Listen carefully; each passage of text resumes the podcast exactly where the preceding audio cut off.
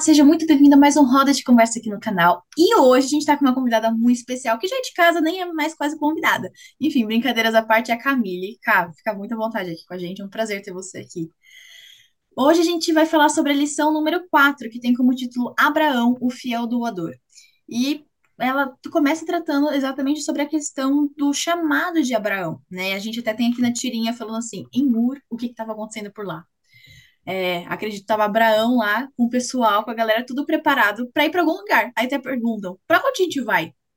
E aí aparece aqui uma partezinha que é tipo um papiro com um verso bíblico dizendo, de Hebreus 11, 8.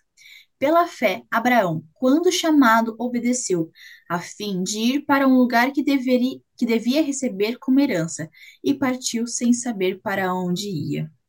Interessante, né? É, eu gostei bastante que trata assim, né, pela fé, e até com o texto mesmo fala que ele não sabia para onde ele ia. A lição, na parte de domingo, fala uma frase que eu gostei bastante. É impossível seguir a Cristo sem qualquer tipo de abnegação. Ele não sabia para onde ele ia, mas ele ia, porque ele, sabe, ele conhecia o Deus a quem ele servia. Eu acho isso muito legal. Bom, para começar, queria perguntar o seguinte para vocês. Se o dízimo deveria ser um ato de adoração a Deus, por que que Abraão o entregou a Melquisedeque? Bom, eu vejo que Abraão, na verdade, devolveu um dízimo a um representante de Deus ali. Então, fazia parte do estilo de vida de Abraão adorar o Criador com os dízimos. E eu acho que isso mostra o quanto essa prática já era conhecida e o quão antiga ela é. Uhum. É, eu gosto muito de exemplos e vamos trazer mais um aqui. É, imagina que, por exemplo, a sua tia pede para você cuidar do seu primo.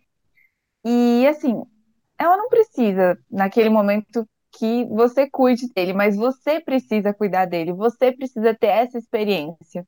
E eu acho que isso é um pouco análogo àquilo que é, Deus propõe pra gente, sabe? Deus não precisa dos nossos dízimos, mas existem pessoas que o servem que precisam desses dízimos. Deus poderia muito bem pegar e sustentar é, cada um desses seus representantes, como a Cat falou, mas ele escolhe a nós para que a gente desenvolva as características de generosidade, de fidelidade confiança nele. Então, por mais que é, os dízimos sejam para Deus, eles são direcionados para representantes dele, que desenvolvem um papel muito importante, e assim nós também podemos desenvolver características de Deus em todo esse processo.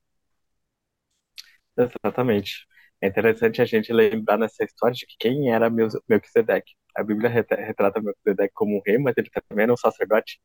E aí, quando Abraão oferece esse, esse dízimo né, a Melquisedeque, é realmente ele reconhecendo quem, quem Melquisedeque era e como ele eu acho representante de Deus é uma palavra muito forte, mas eu acho que é uma palavra é, que se encaixaria na situação, mas ele reconhecia é, o relacionamento de Melquisedeque, com Deus e ele reconhecia quem Deus era.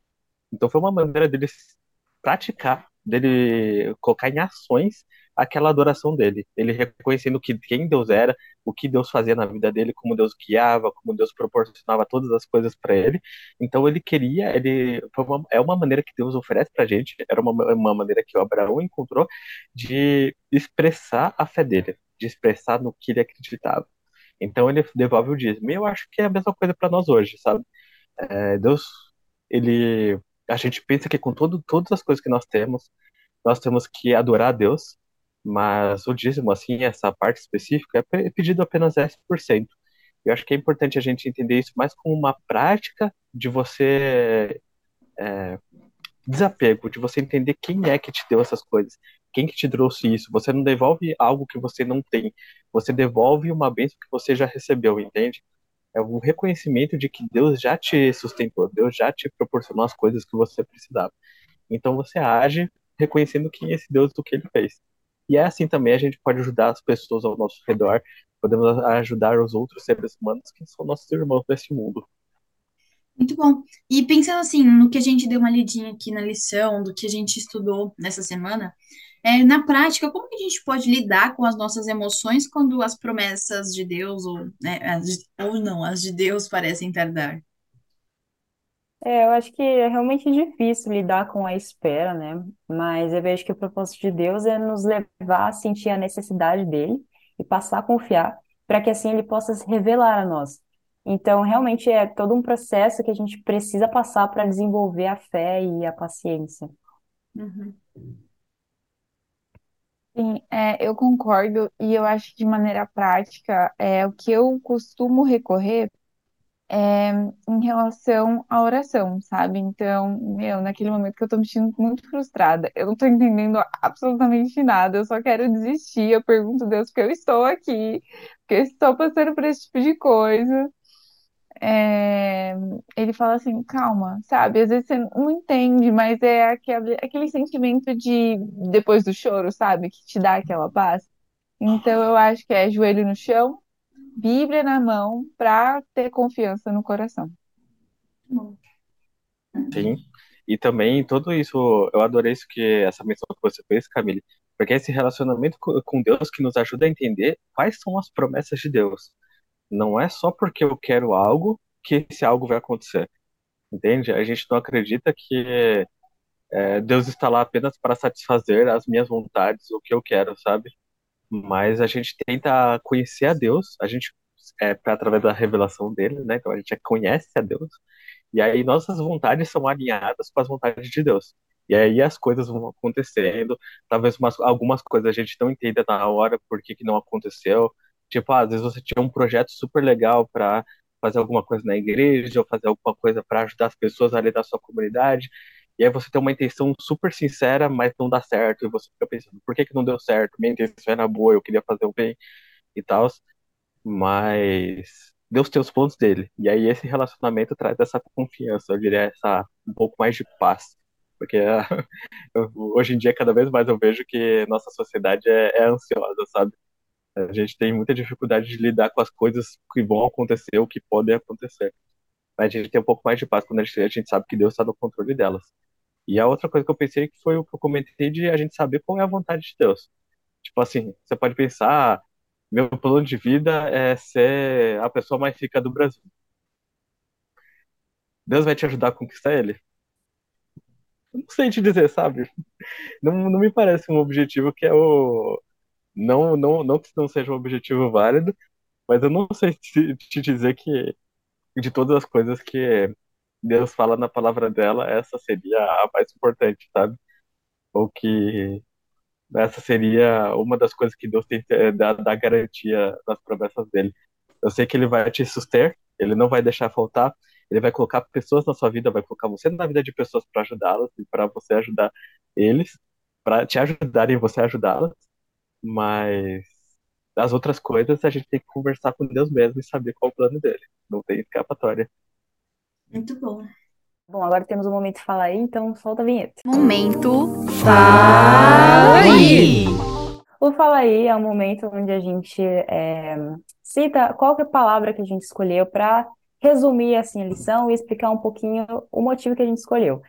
E a minha palavra de hoje é etapas, porque eu vejo que é em pouco a pouco que a gente desenvolve a nossa fé em Deus e assim a gente entrega, né? Sente é, a vontade de entregar o que a gente recebeu para Ele. Minha palavra é relacionamento, porque eu acho que a fidelidade real, ela só é construída dentro de um relacionamento. Então, é isso que Deus nos propõe todos os dias, para que seja real essa fidelidade sólida e, como a Cat disse, também construída a cada dia. A minha palavra foi confiança, mas ficou na mesma, na mesma vibe do que a Camille falou. Essa confiança de Abraão foi realmente representada pelo relacionamento que ele tinha com Deus. Quando Deus falou para ele sair da casa dele, ele seguiu porque ele sabia quem era o Deus que estava guiando ele. Ele sabia, ele, ó, ele não sabia que ele ia ser uma pessoa extremamente rica, ele não sabia que seria uma pessoa que teria extremamente sucesso em várias áreas da vida, mas ele sabia quem era o Deus e o que o Deus tinha pedido para ele, que era para ele para seguir ou ir para algum lugar, mas era para sair da terra dele, entende? Então vejo que assim, ele tinha confiança plena de quem Deus era. Ele não sabia necessariamente os planos, ele não sabia o que Deus tinha preparado para ele, mas ele sabia que Deus tinha falado, vai, e ele foi. A minha palavra é bem na vibe da de vocês também, mas a minha palavra é renúncia. Porque eu acho que quando a gente quer servir a Cristo, quando a gente quer estar fazendo a missão, a gente precisa renunciar ao próprio eu, né? A gente precisa se entregar para Deus. E aí ele vai tomar conta, que nem na história de Abraão. Ele não sabia para onde ele ia, mas a vontade de Deus, ele sabia que ia ser feita na vida dele, porque ele tinha se renunciado. Então, essa é a minha palavra. E para finalizar, queria ler aqui um texto de sexta-feira, que está no Patriarcas e Profetas de Ellen White, que diz o seguinte: quem está pronto para renunciar a sonhos e relações familiares ao ouvir o chamado da providência? Quem aceitará novos deveres e entrará em campos inexplorados, fazendo a obra de Deus como com um coração firme e voluntário, considerando por amor a Cristo suas perdas como ganho?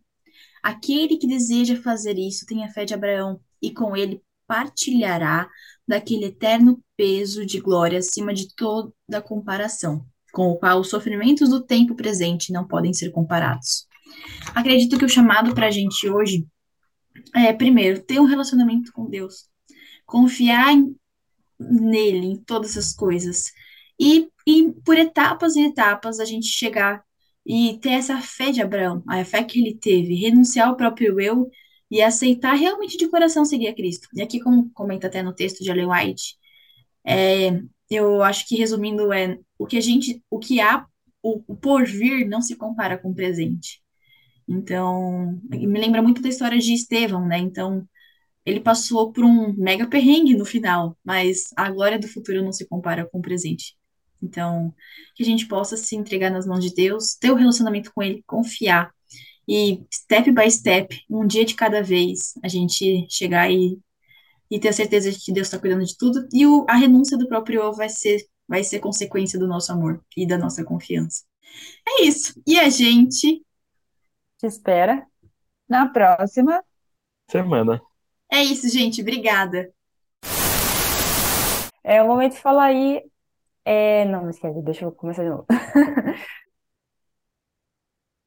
Opa! Quem que ia falar era a Cat. Quem que era? Ah, era eu, foi mal.